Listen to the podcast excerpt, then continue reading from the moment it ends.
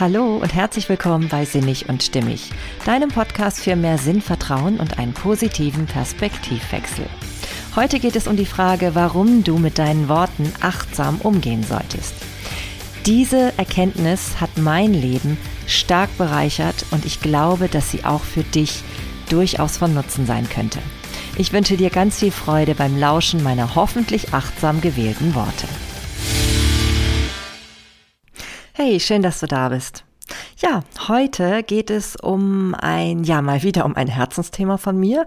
Ja, es ist ja nicht selten der Fall in diesem Podcast. Es ist eben auch so schön, dass ich diesen Podcast eben auch nutzen kann für all die Dinge, die mir wirklich so, so wichtig sind und wo ich auch manchmal denke, wenn andere Menschen davon erfahren, dann könnte es auch für sie äh, unheimlich viel Nutzen ins Leben bringen.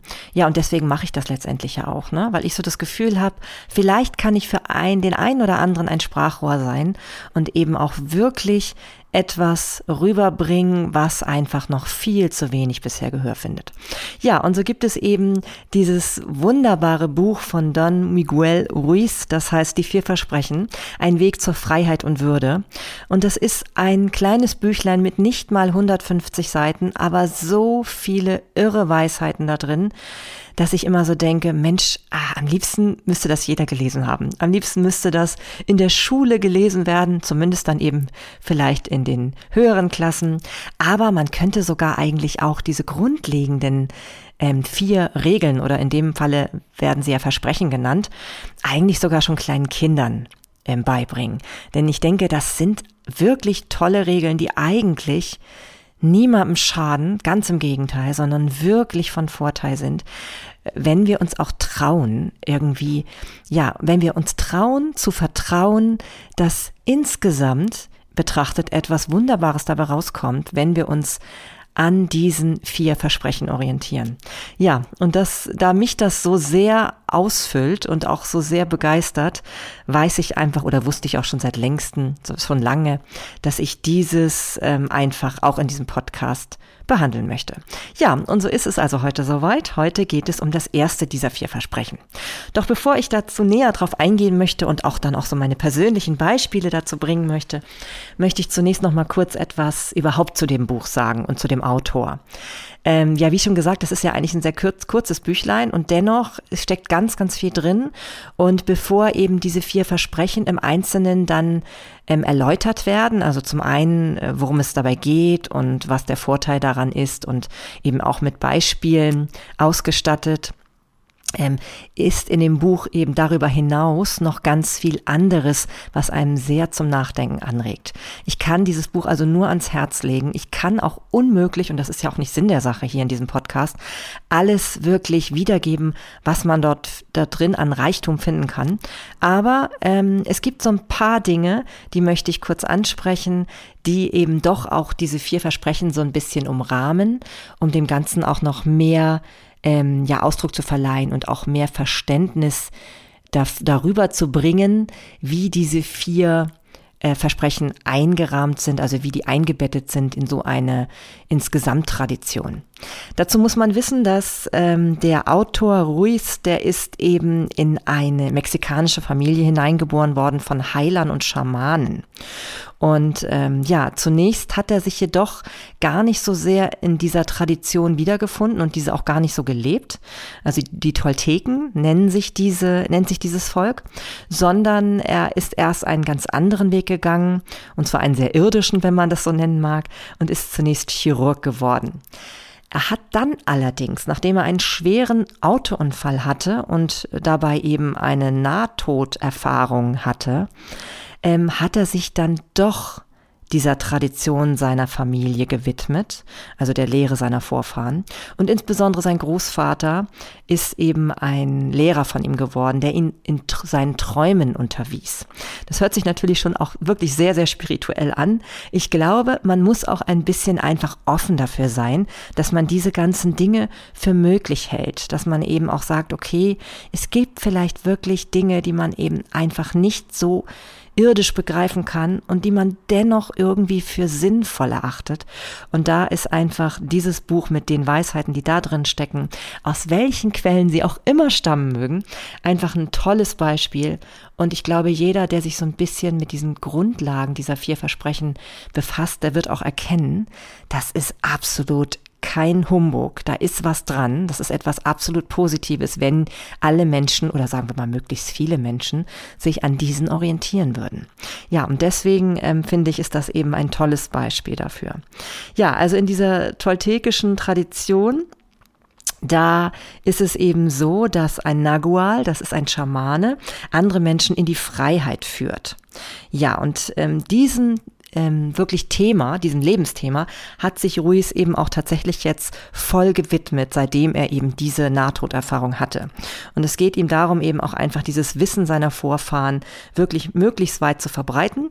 Ja, es ist ihm ja ein bisschen auch schon gelungen, weil ich ja jetzt auch schon dabei bin, das wieder weiter zu verbreiten.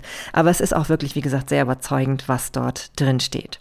Ja, die Tolteken, die sind sozusagen so eine Art von äh, Volk, also Wissenschaftlern und Künstlern, die sich so zu einer Gesellschaft zusammengeschlossen haben und die ähm, eben dafür sorgen, dass ihr spirituelles Wissen und auch die Praktiken, die damit verbunden sind, ähm, zu erforschen und eben auch fortzuführen. Also es geht denen tatsächlich um eine Lebensart, die sich vor allem durch die leichte Erlangung von Glück und Liebe auszeichnet. Ja, wer möchte das nicht, ne? Wer möchte nicht wirklich auch sagen, er ist auf diesem richtigen Weg, um dorthin zu finden? Glück und Liebe sind ja nun wirklich zwei sehr, sehr positiv besetzte Begriffe. Und ich glaube, ja, ich denke mal, das ist wirklich ein Ziel, was jeder gut für sich unterschreiben kann. Ja, und ähm, um jetzt nicht alles dort ähm, jetzt aufzugreifen, weil das würde wirklich zu weit führen, möchte ich nur so ein, zwei Dinge herausgreifen. Ich habe, glaube ich, in meiner Folge zum Thema Spiritualität schon mal erwähnt, dass es eben auch die Auffassung geben kann, dass es gar nicht einen Gott gibt, der außerhalb von uns ist, sondern dass wir alle Gott sind sozusagen und dass wir im Grunde genommen auch alle Liebe sind, reines Licht so, sozusagen. Das ist nun natürlich erstmal ein ganz schön spiritueller Gedanke, ich weiß. Und dennoch, wenn man sich so überlegt, dass wir alle sozusagen irgendwie eins sind und zusammengehören, dann ist es natürlich auch logisch, dass wir völlig anders miteinander umgehen auf dieser Grundlage dieser Gedanken. Denn wenn wir alle zusammengehören und wir auch wissen, okay, wenn ich jemand anderem schade, schade ich automatisch auch mir selbst, dann ist das natürlich schon eine ganz andere Geschichte, als wenn ich mich getrennt von allem empfinde. Ne? Und allein so dieser Gedanke, Mensch, es ist total idiotisch, sich irgendwie zu rächen oder jemanden anderem eins auszuwischen, jemand anderem etwas Böses zu wollen. Ich meine mal unabhängig davon, dass es vielleicht auch generell nicht so ein schöner ethischer Gedanke ist, jemand anderem schaden zu wollen. Aber wir kennen das doch in unserem Alltag, dass es häufig so heißt, naja, das hat der aber jetzt echt verdient oder sowas, ne? Oder irgendwie, ja, dem kannst du jetzt aber echt mal eins zurückzahlen oder so. Ich glaube, wenn wir uns so mal diesem Gedanken öffnen, dass es vielleicht sein könnte, dass wir alle irgendwie so doch zusammengehören und dass wir eben nicht Einzelwesen sind, sondern irgendwie alle von einem abstammen und irgendwie, ja, irgendwie einfach nicht davon ausgehen können, dass etwas, was wir tun, nicht auch einen Einfluss auf uns selber hat. Und äh, dieser Gedanke übrigens, der, der durchdringt immer wieder dieses Buch, dass alles, was wir jemand anderem Negatives tun, auch immer wieder mit uns zu tun hat. Ja, wenn wir das so ein bisschen zulassen, dann ist das natürlich auf einmal eine völlig andere Sicht auf die Dinge und auf die ganze Welt. Ja, und ähm, der ähm, Ruiz, der beschreibt eben auch in seinem Buch zunächst am Anfang von jemandem, der nennt sich Smokey Mirror, also ein ähm, Weiser, der eben so, also ein Medizinmann in dem Falle, der eben so erfahren hat für sich, dass eben wirklich wir alle eben reines Licht und reine Liebe sind und dass wir eben tatsächlich ähm, im Grunde genommen alle nur träumen. Also dass unser ganzes Leben aus so, einem Art, aus so einer Art Traum besteht und wir gar nicht wirklich begreifen, dass wir träumen. Also den wenigsten Menschen ist das eigentlich klar. Ne? Und wir stehen dann sozusagen aus einer Wand voller Nebel und interpretieren das, was wir sehen, aus unserer Sichtweise heraus und wissen aber eigentlich gar nicht, dass wir nur in einer Art Traum leben, dass wir also gar nicht wirklich das mehr wahrnehmen, was ist, sondern nur aus unserer Sichtweise heraus so eine Art Nebel ähm, erkennen. Und das ist eben dieser Traum. Der Spiegel, der wir dann wiederum sind, wir sind nämlich die Träume, äh, die Träumer. ja, der zeigt eben nur unsere Sicht auf die Dinge. Ja, und das ist eben ganz spannend, wenn man sich da mal so in diese ganzen Gedankenexperimente einlässt, weil dann bedeutet das natürlich auch, dass alles, was wir sehen, ähm, ja, sehr unterschiedlich auch ist. Ne? Es gibt natürlich einen allgemeinen gesellschaftlichen Traum, der ist sozusagen von unseren Vorfahren ähm, ja, produziert, wenn man so will, und wird immer wieder von allen Beteiligten der Gesellschaft weitergetragen. Ja, also wir haben also im Grunde genommen schon so einen gemeinschaftlichen Traum kreiert von dem, was wahr ist und von dem, was nicht wahr ist. Ne? Und da sind alle Regeln, alle Gesetze, alle Glaubenssätze unserer menschlichen Gesellschaft drin enthalten. Ähm, Ob es jetzt Religion, Kultur oder allgemeine Lebensweisheiten sind. Und ähm, ja, die geben wir dann immer so wieder weiter. Ne? Und je nachdem, wo dann unsere Aufmerksamkeit liegt, übernehmen wir diese verschiedenen Regeln. Ja, und deswegen ist natürlich auch kein Wunder, dass wir natürlich von Anfang an, wenn die Kinder klein sind, versuchen, die Aufmerksamkeit der Kinder zu erregen. Weil wir ja genau wissen, dort, wo die Aufmerksamkeit liegt, dort wird etwas zum neuen Glaubenssatz eines Menschen, in dem Falle unserer Kinder. Ja, und deswegen versuchen wir natürlich auch, egal ob es jetzt in der Schule ist, ob es beim Militär zum Beispiel ist, ob es über Medien ist, ob es durch die Politik ist, wo auch immer, Religion natürlich, Eltern, völlig klar, ganz, ganz in der Familie. Wir alle versuchen immer wieder die Aufmerksamkeit auf das zu richten, was wir als das Entscheidende empfinden, um dann alle Menschen, natürlich vor allem unsere Kinder, aber dem auch andere Menschen, die unter unserem Einfluss stehen, ja, zu beeinflussen, und zwar in die richtige Richtung unserer Meinung nach. Naja, und so gibt's natürlich allgemeine Regeln, die wir sozusagen fast alle irgendwie als wahr empfinden, die wir immer weiter wieder ähm, an den Nächsten übergeben. Und dadurch entsteht so eine Art gesellschaftlicher Traum. Denn nochmal wiederholt, es handelt sich immer um einen Traum. Die wirkliche Realität ist das nämlich nicht. Es ist einfach nur das, wie wir uns angewöhnt haben, die Welt zu sehen. Und das tragen wir weiter, das vermitteln wir. Und ein Mittel ist zum Beispiel die Sprache. Und da werde ich heute nochmal genauer drauf kommen, weil heute geht es ja um das erste Versprechen, das ich ein bisschen genauer vorstellen möchte. Und da spielen natürlich die Sprache und die ja, die benutzten Worte eine ganz entscheidende Rolle. Und warum das so ist und was da auch diese Macht hinter der Sprache ist, ja, das wirst du nachher dann nochmal genauer erfahren. Doch zunächst nochmal kurz ein, zwei andere Gedanken aus diesem ganzen, ähm, ja, aus dieser ganzen Vorgeschichte, die vor diesen vier Versprechen noch ähm, von Ruiz dann dargestellt wird. Denn ähm, was ich eben ganz interessant finde, ist, dass wir eben diesen Traum und auch dieses ganze Glaubenssystem, was damit verbunden ist, eben schon völlig unreflektiert weitergeben. Also wir merken gar nicht mehr, dass wir das tun. Und das Interessante ist, wir neigen auch dazu, das wirklich absolut als Gesetz zu empfinden. Komischerweise selbst dann, wenn wir von unserem Inneren heraus eigentlich manchmal andere Dinge als richtig empfinden. Und das ist natürlich ganz extrem, wenn wir auf einmal merken, wir sind gar nicht mehr authentisch und fühlen uns trotzdem nicht gut, wenn wir diese Regeln nicht einhalten. Wir werden manchmal, also irgendwann, wenn wir dann gar nicht mehr Kinder sind, sondern schon erwachsen und eigentlich gar nicht mehr darauf angewiesen wären, wirklich diesen Regeln zu folgen, ähm, ich meine das in dem Sinne, dass ja Kinder viel, viel abhängiger sind von den Erwachsenen und eben auch dementsprechend viel stärker diese Regeln einhalten müssen.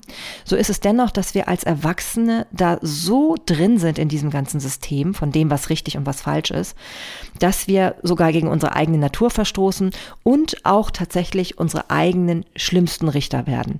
Also immer dann, wenn wir selber das Gefühl haben, wir sind nicht so, wie wir sein müssten, und das ist eh verrückt an sich, weil wir ja eh schon gar nicht so sind, wie wir normalerweise wären, wenn wir einfach so wären, wie wir von Natur aus wären. Das hört sich jetzt sehr verrückt an, ne? Nein, aber letztendlich ist damit einfach gemeint, wir haben ja von Anfang an gelernt, uns zu verstellen. Ne? Das kennt ja jeder. Jeder Mensch hat gelernt, sich zu verstellen, sich nicht wirklich authentisch zeigen zu dürfen, weil wir ja vermeintlich wissen, wie man sein muss.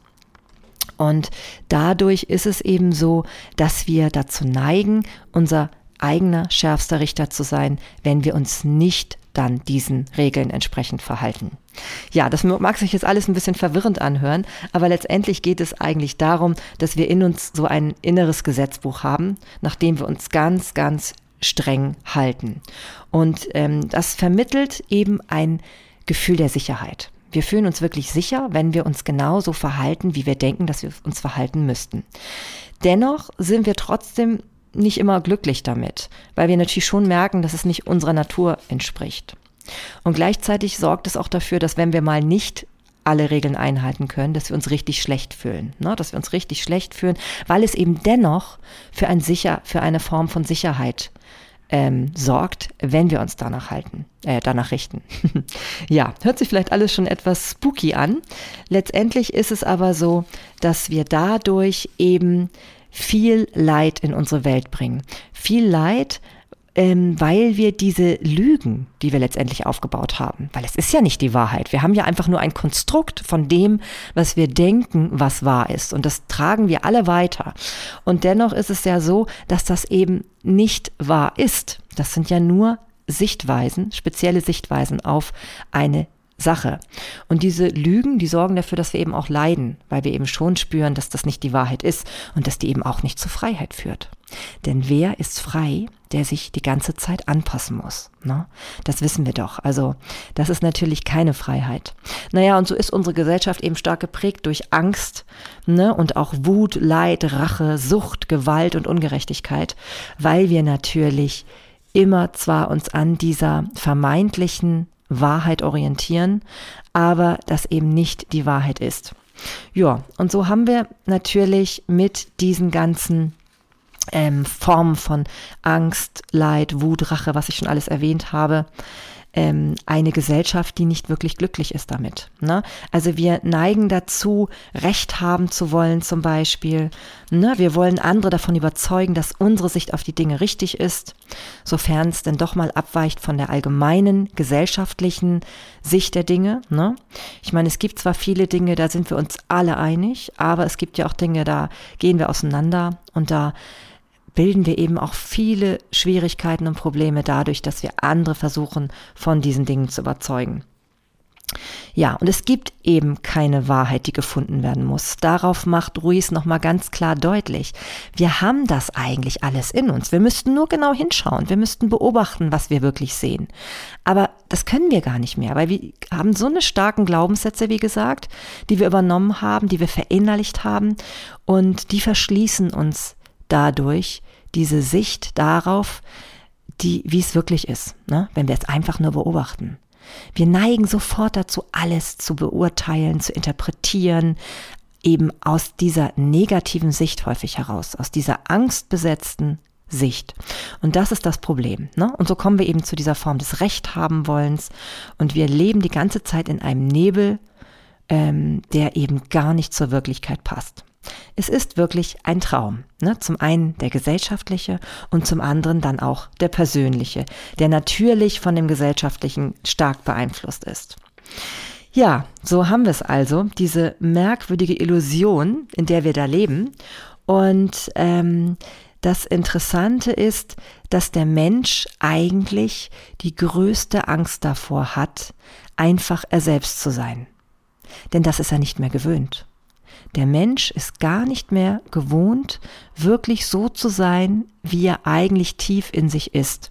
Er hat so gelernt, sich anzupassen und auch so eine Angst davor, aufzufallen in seiner Einzigartigkeit, dass er eben die ganze Zeit dabei ist, sich zu verstellen, sich diesem Traum eben anzupassen, den es eigentlich nicht gibt, einer Perfektion sich zu widmen, die er nie erreichen kann, die ja auch nicht real ist, weil es ist ja nicht real, dass man, dass jeder sich so verhält. Das ist ja das Verrückte. Ne? Wir sind eigentlich alle total verschieden und trotzdem meinen wir, wir müssen uns genau so verhalten, damit es richtig ist. Und wir wollen ja alle anerkannt sein, keiner will Außenseiter sein und so kommt es eben zu dieser verqueren Situation. Ja, kein Mensch fühlt sich dann natürlich authentisch im Endeffekt. Ja, das ist so das Dilemma, in dem wir stecken. Und äh, ja, Menschen bestrafen sich eben meistens am selbst, äh, selbst am härtesten, weil sie eben denken, sie glauben, dass sie wissen, wie sie sein sollen. Ja, und das ist natürlich sehr schade, weil das sorgt natürlich für ganz viel Unglück, Angst, Misstrauen, Zweifel im Leben. Ja, und das können wir vermeiden, laut Ruiz, wenn wir dann eben doch vielleicht mal neue Glaubenssätze entwickeln. Und darum geht es eben in diesem Buch. Es geht um neue Glaubenssätze, die viel positiver wirken auf uns und auch auf unsere Mitmenschen und die dafür sorgen, dass eben auch unser Missbrauch mit uns selbst aufhört. Dass wir wirklich endlich anfangen, ähm, dieses geliebt sein nicht so von außen zu holen, sondern alleine schon dadurch leben, dass wir uns anders verhalten, dass wir uns an neue, sinnvollere Glaubenssätze eben ja heranwagen. Und diese ähm, vier Versprechen in diesem Buch sind Beispiele dafür, wie so etwas aussehen könnte. Und ähm, das ist wirklich ganz, ganz spannend. Denn er verspricht uns, dass wir durch die, die Orientierung an diesen vier Versprechen sozusagen einen Auftakt für einen neuen Traum erleben können. Also wirklich mit diesen Versprechen, wenn wir die uns selber geben und uns selber daran orientieren, das sind ja dann Vereinbarungen, dass wenn wir diese wirklich fühlen, an sie glauben, dass wir dann ein völlig anderes Resultat haben für unsere Persönlichkeit. Und das ist natürlich schön, wenn man so das Gefühl hat, ja, jetzt kommt ein Dasein voller Freude auf uns zu, mit Erfüllung und ähm, wir müssen eben nur den Mut finden, diese auf Angst basierten Vereinbarungen, die wir bisher getroffen haben, weil wir ja immer Angst haben, uns irgendwie, wie gesagt, ähm, nicht anzupassen, weil wir nicht auffallen wollen, weil wir nicht anders sein wollen.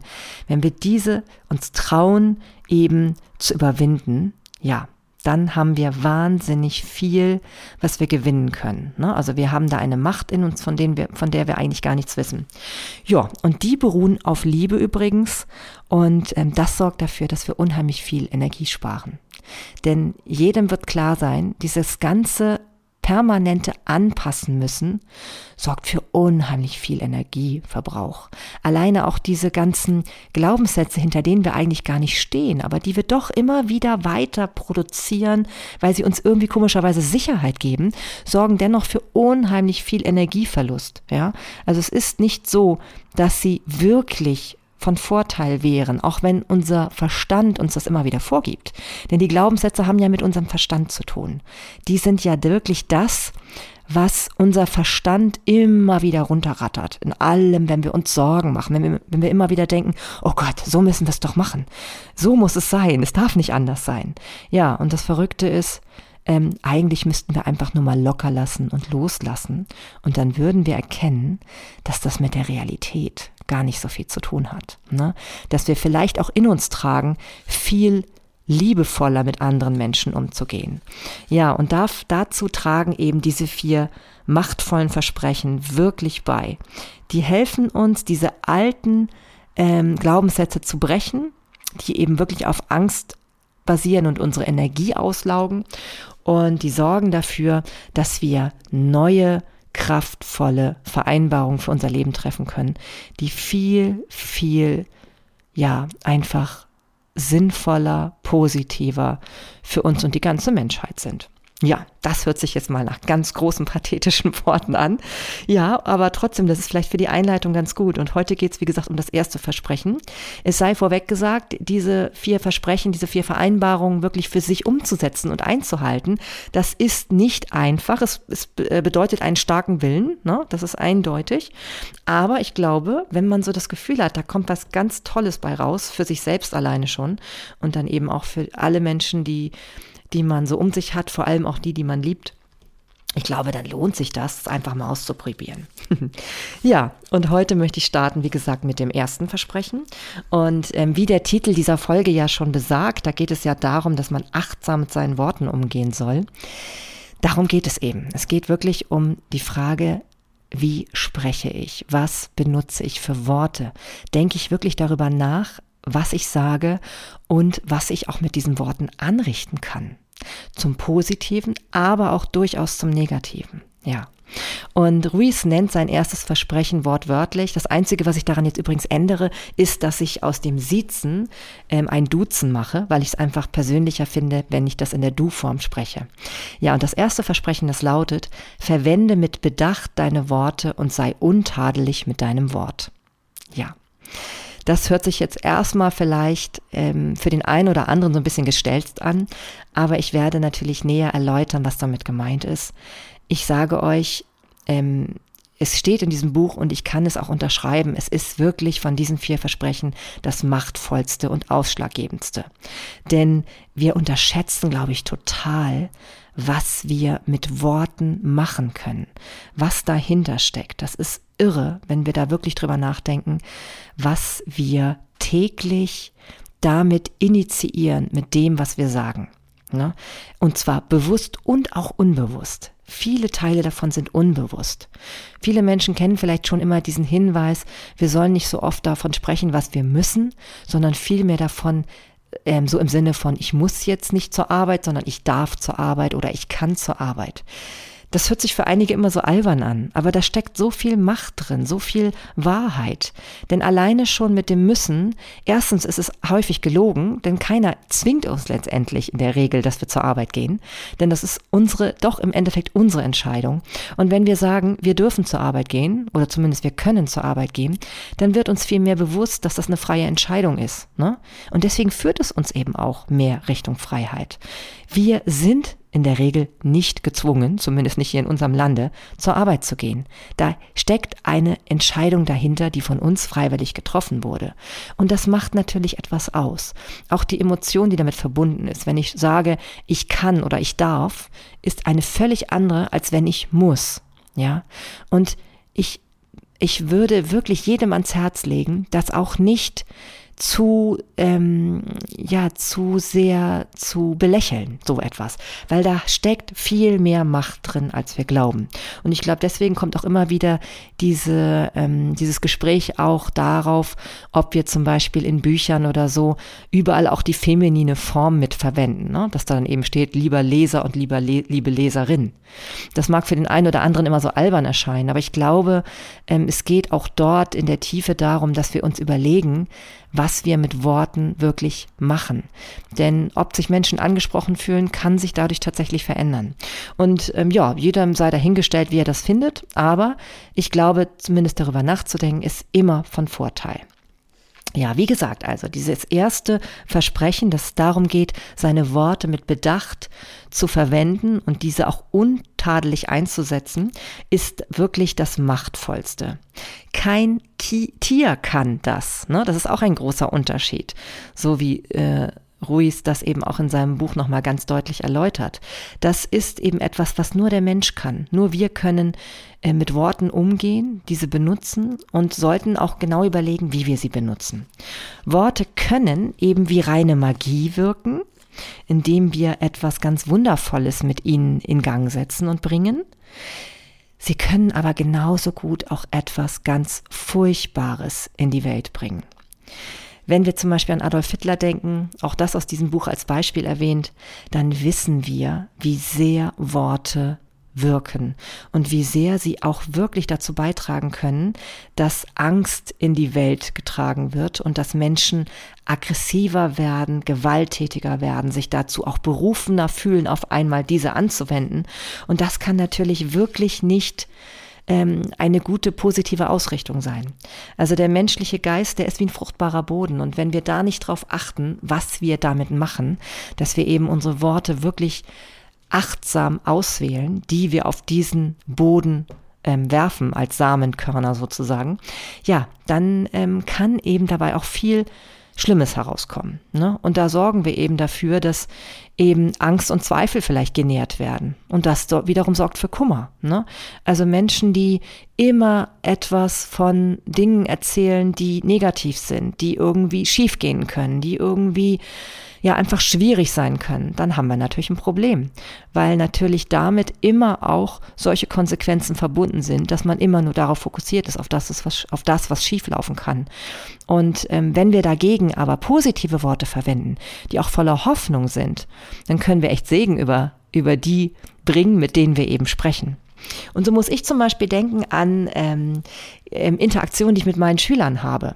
Wenn ich ähm, manchmal einfach nicht gut drauf bin und einfach irgendwie wenig ähm, Aufmerksamkeit oder Energie für meine Schüler habe, weil ich vielleicht mit anderen Dingen gerade von zu Hause oder so befasst bin, dann kann es mir natürlich schon mal passieren, dass ich überhaupt nicht mehr merke, was ich eigentlich sage und was meine Worte anrichten können.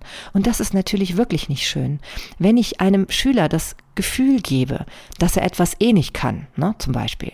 Das ist eine Katastrophe. Das sollte mir nicht passieren. Ne?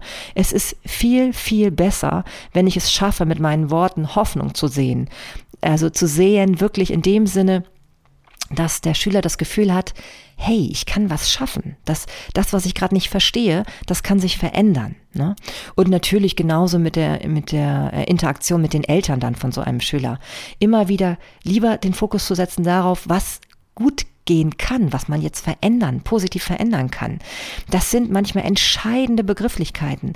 Wenn ich in Kindern schon das Gefühl ähm, oder dies, dieses Gefühl denen vermittel, dass das eh nichts wird oder das ist ja schon immer dasselbe wieder oder von dir habe ich nichts anderes erwartet oder so das ist nicht gut. Da kann wirklich Schlimmes bei rauskommen. Und deswegen da die Worte wirklich achtsam zu verwenden. Immer wieder zu gucken, was ich auch mit meiner Art des Sprechens anrichten kann. Das ist ganz entscheidend. Und so finde ich zwei wirklich sehr bemerkenswerte Beispiele aus dem Buch. Ähm, das eine möchte ich tatsächlich auch nochmal kurz näher erwähnen.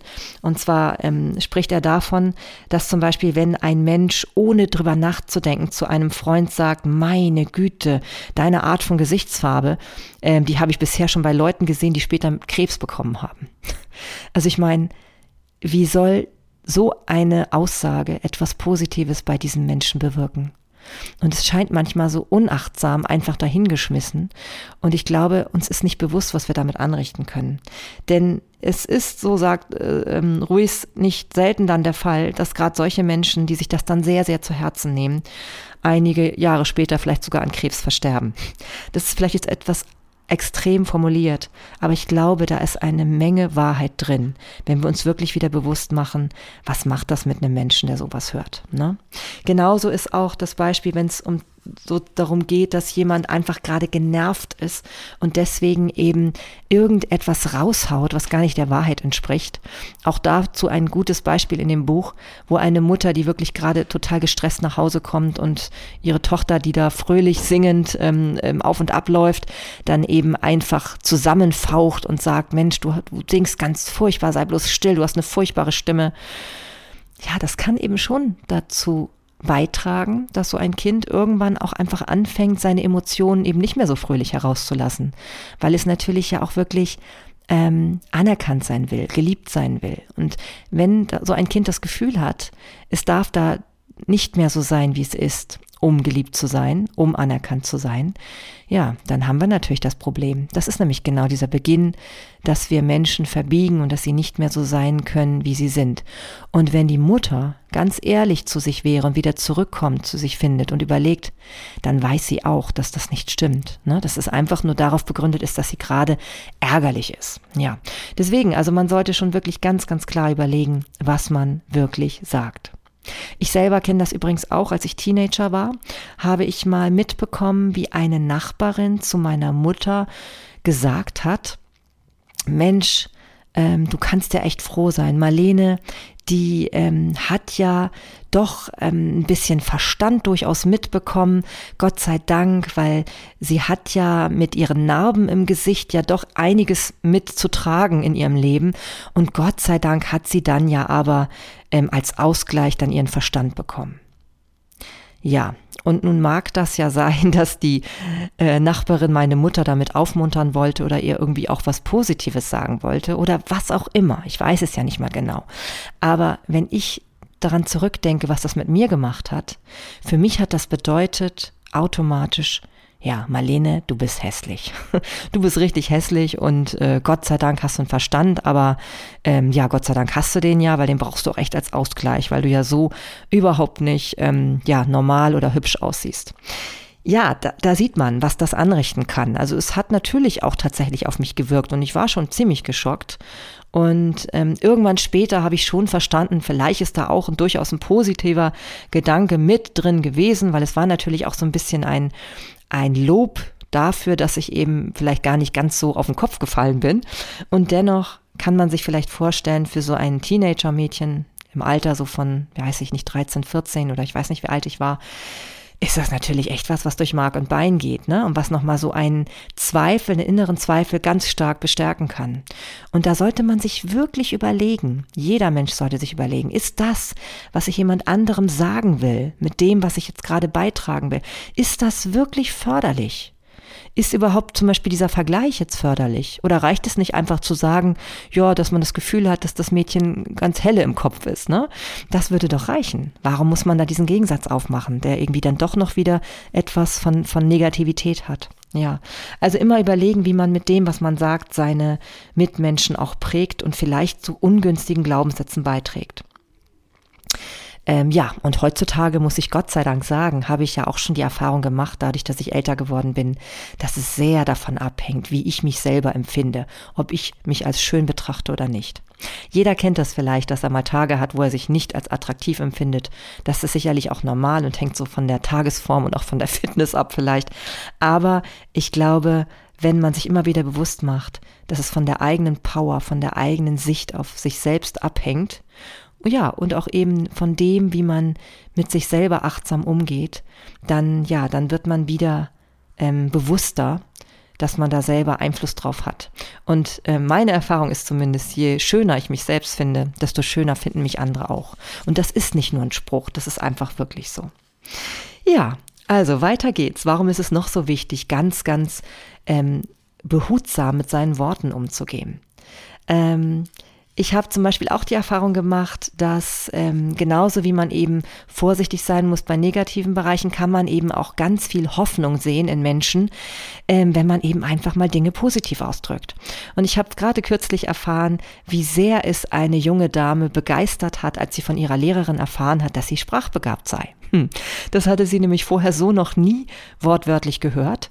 Sie hatte immer irgendwie wohl eher gedacht, dass sie das nicht so sei. Vielleicht auch im Vergleich zu ihrer Schwester. Oder vielleicht auch deshalb, weil sie mal, als sie kleiner war, irgendwie auch Förderung bekommen hat im sprachlichen Bereich. Und auf einmal hörte sie das. Und das hat in ihr so eine Energie ausgelöst irre, kann ich euch nur sagen. Sie hat auf einmal angefangen mit Begeisterung, ähm, ja, eine Sprache anzufangen, richtig intensiv zu lernen und ist in wenigen Wochen schon bemerkenswert weit damit gekommen.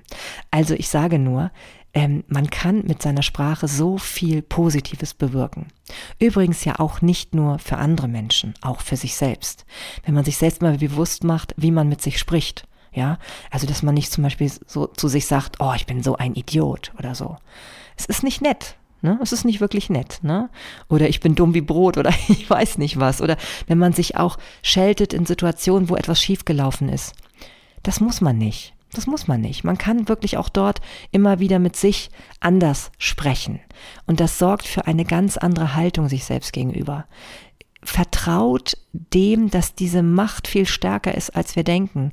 Sprache hat viel mehr zu bedeuten. Wir träumen nachher so. Wir, wir reden auch in Situationen, wo wir nicht so klar planen, reden wir automatisch so mit dem, wie wir immer das gewöhnt sind zu reden. Und unser Leben besteht eben aus Gewohnheiten. Also Sprache ist ganz, ganz wichtig. Ja, und weil ich ja schon sagte, ähm, dass eben das auch ganz viel mit uns selbst zu tun hat, da möchte ich nochmal tiefer drauf eingehen. Denn ähm, was bedeutet denn dieses, wir sollen nicht untadelig mit unserem Wort, wir sollen untadelig mit unserem Wort umgehen? Ähm, Ruiz, der beschreibt das so als, wir sollen ohne Tadel, ohne Sünde sein. Ja, was heißt das? Was heißt das? Es hört sich wieder so extrem religiös an. Letztendlich ist damit aber nur gemeint, dass wir nicht etwas tun, was unserem Inneren eigentlich widerspricht. Und das sind schon so Dinge, dass wir zum Beispiel wenn wir auf der Straße sind, nicht einfach irgendjemanden beschimpfen, nur weil er vielleicht nicht genau das gerade so tut, wie wir das erwartet haben. Sei es das Einparken oder das zu schnelle äh, Brem äh, das äh, ja ad hoc Bremsen und wir müssen vielleicht selber erstmal ähm, erschrecken und so. Was nützt es wirklich, wenn wir jemanden voller Wut anschreien oder irgendwie jemanden beschimpfen. Letztendlich ist das und das ist das Interessante, wie er das beschreibt, ist es eigentlich gegen uns selbst gerichtet. Wenn wir senden Wut aus, also eine Frequenz von, von Negativität. Ja, also ich habe ja schon oft mal von Frequenzen gesprochen. Das ist so ein, ja, eine Stimmung, nenne ich das jetzt mal. Eine Frequenz ist eine Stimmung, eine Atmosphäre, die wir damit bilden, die wir dann auch aussenden. Und was kommt dann zurück? Ich meine, wir kennen das, wir kennen das doch. Wir senden auf einer Welle und empfangen auf der gleichen Welle. Anders funktioniert es nicht. Und wenn wir Wut und Aggression aussenden, dann kriegen wir diese in der Regel automatisch auch zurück. Und damit richten wir eigentlich die Sprache gegen uns selbst und auch das, was wir einfach damit tun. Ne? Und wenn ich mich selbst liebe, wenn ich wirklich achtsam mit mir umgehe, dann bringe ich diese Liebe auch in meiner Interaktion mit dem anderen zum Ausdruck. So beschreibt Ruiz das so schön. Und das ist doch auch so. Wenn wir wirklich ähm, in Harmonie mit uns sind, dann gehen wir mit unseren Mensch, Mitmenschen auch in Harmonie um dann, dann, dann sind wir nicht aggressiv, dann hauen wir nicht um uns, sondern dann sind wir wirklich total friedlich und freundlich mit unserer Umwelt. Ne? Denn wir müssen uns immer wieder klar machen, Wut sorgt für Wut. Ähm, Neid sorgt wieder für Neid und alles, was wir negativ aussenden, kommt zu uns zurück. Das muss uns einfach immer bewusst sein. Das merken wir manchmal nicht sofort, aber letztendlich kommt es immer wieder zurück. Und deswegen ist eben auch diese richtige Energie, mit der wir das alles aussenden, so entscheidend.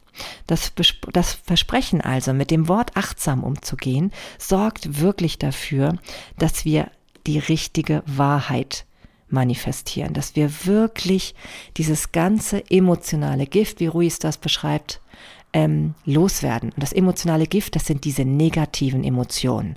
Alles, was irgendwie uns eigentlich auch stresst. Keiner will doch wütend sein. Keiner will ängstlich sein. Keiner will andere Menschen beleidigen. Ne? Eigentlich doch nicht. Es zeigt immer etwas von uns selbst, was wir gerade, wo wir gerade mit kämpfen. Ne? Wir haben aber gelernt, und das ist das Schlimme, wir haben gelernt, dass das gewohnheitsmäßig normal ist in unserer Kommunikation, über andere Menschen herzuziehen. Ne? Auch zu lügen, was andere Menschen betrifft. Und das ist wirklich ein echt schlimmes Dilemma. Ne? Es ist wie normal, dass wir Gift verspritzen. Es gibt Sendungen im Fernsehen, da geht es darum, sich über andere lustig zu machen. Und das ist doch wirklich schade. Wir ziehen damit uns gegenseitig herunter. Ne? Und das Mädchen, was eben vielleicht noch fröhlich war und irgendwie gelacht und gesungen hat, ne, das ist auf einmal still. Ne? Oder ein Mädchen, was irgendwie hört, das hässlich, du bist hässlich, denkt das auf einmal auch und damit ist natürlich eine negative Emotion verbunden. Und man kann natürlich sich vorstellen, ein Kind, was sowas hört, sendet natürlich auch keine Freude zurück und keine Liebe.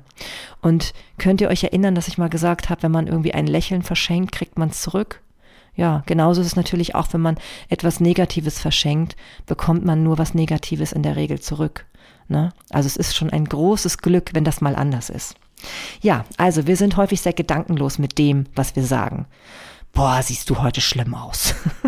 ich meine, wem hilft das? Das hilft doch niemandem. Ne? ist was anderes, wenn man achtsam fragt, ob man jemandem helfen kann. Aber dieses, boah, siehst du schlimm aus, das hilft niemandem. Ne? Und da ist auch irgendwie so eine falsche Direktheit oder ja, das, das kann es nicht sein. Ehrlichkeit alleine ist nicht ausreichend. Wir müssen auch achtsam mit dem umgehen.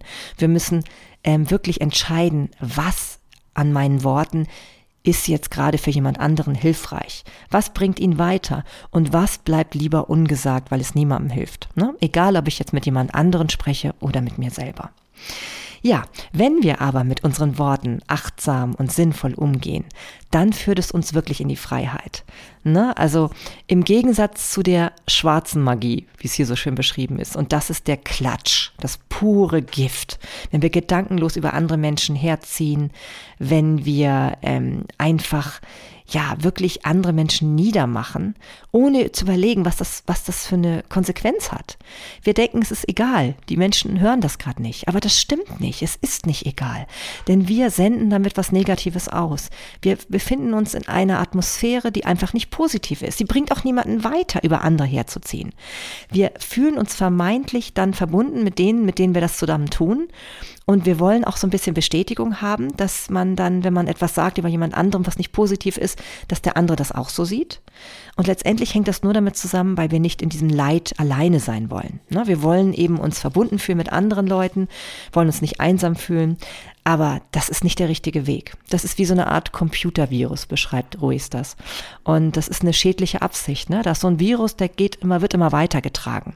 Das kann beim Klatsch genauso sein. Ne? Man, manchmal gibt es ja so Menschen, denen, denen eilt ihre, ihr Ruf schon voraus. Und ähm, wir sollten drüber nachdenken, ob wir das wirklich weitertragen. Nur weil schon viele Menschen gesagt haben, der und der ist so und so schlimm, ähm, können wir auch überlegen, ob wir diese Kette nicht unterbrechen wollen. Ob wir nicht einfach sagen wollen, nee, wir gucken uns das erstmal selber an und gucken auch mal auf das Positive von diesen Menschen und nicht einfach nur einfach die Vorurteile übernehmen, wo wir auch gar nicht wissen, wie die eigentlich entstanden sind. Ne?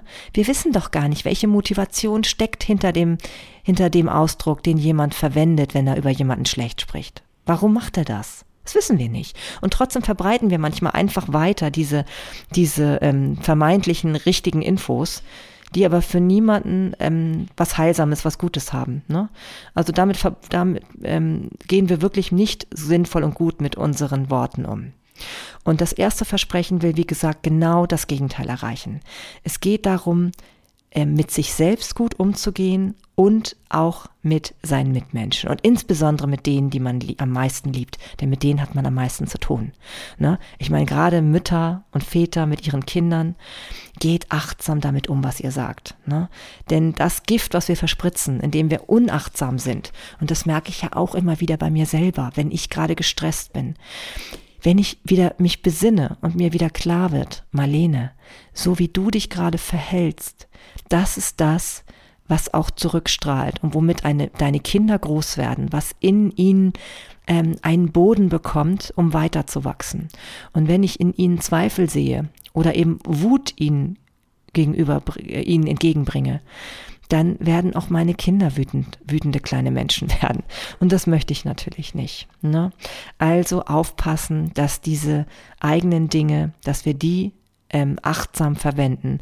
Denn wer weiß, was davon in die Glaubenssysteme der Menschen eintritt, mit denen wir zu tun haben. Insbesondere ich als Lehrerin muss da eh drauf acht geben, dass ich da immer mal wieder drauf drauf ähm, darüber nachdenke, was ich damit mache. Und je mehr ich eben von diesen negativen Emotionen nicht transportiere, je mehr ich davon wirklich ähm, durchflutet bin, sage ich jetzt mal, ähm, positiv damit umzugehen und immer wieder zu gucken, was ist das Gute an der Sache? Wo sehe ich die Hoffnung, auch für Kinder, ob es jetzt ein Schüler ist oder meine eigenen? Wo ist das Gute daran? Ähm, das kann nur von Vorteil sein. Egal, ob ich jetzt äh, meine Kinder dann betrachte oder eben mich selber. Also nutze deine Worte, um positives Ausdruck zu geben, um Liebe zu leben, sagt Ruiz jetzt zum Beispiel. Ne? Denn das ändert alles. Du wirst auf einmal erfahren, wenn du nach diesem Grundsatz gehst, wenn du wirklich nur noch das sagst, was positiv ist für andere Menschen, wenn du nicht mehr über andere lästerst, wenn vor allem, wenn die Menschen nicht dabei sind, wenn du dann nur Positives über sie sagst, das hat einen Wahnsinns-Mehrwert. Das ist ähm, viel mehr, als du dir vorstellen kannst. Denn das verändert die ganze Welt von dir und eben auch insgesamt betrachtet. Ein Einzelner kann schon manchmal ganz viel ins Rollen bringen. Das wissen wir ja seit einigen Einzelkämpfern in unserer Gesellschaft oder auch in unserer Geschichte, die ganz, ganz viel bewirkt haben. Übrigens auch mit ihren Worten. Ne? Worte, die sie zum Teil auch immer wieder wiederholt haben. Wenn ich nur an die Rede I have a dream denke oder so. Das ist doch in immer irgendwie wieder in Erinnerung so, so etwas. Da sind ganz, ganz be bedeutende Worte immer wieder benutzt worden, um Hoffnung, um etwas Besonderes in die Welt zu bringen. Und wenn das nicht Kraft hat, ja, dann weiß ich auch nicht. ja, also nutzt, nutzt genau die Sprache für positive Ziele, egal ob es um dich selber geht oder um andere. Du wirst erstaunt sein, was das mit dir macht. Du hast auf einmal Energie für Veränderungen in deinem Leben, die dich weiterbringen oder die vielleicht auch deine Mitmenschen weiterbringen, weil du dich nicht mehr aufhältst mit diesen negativen Emotionen.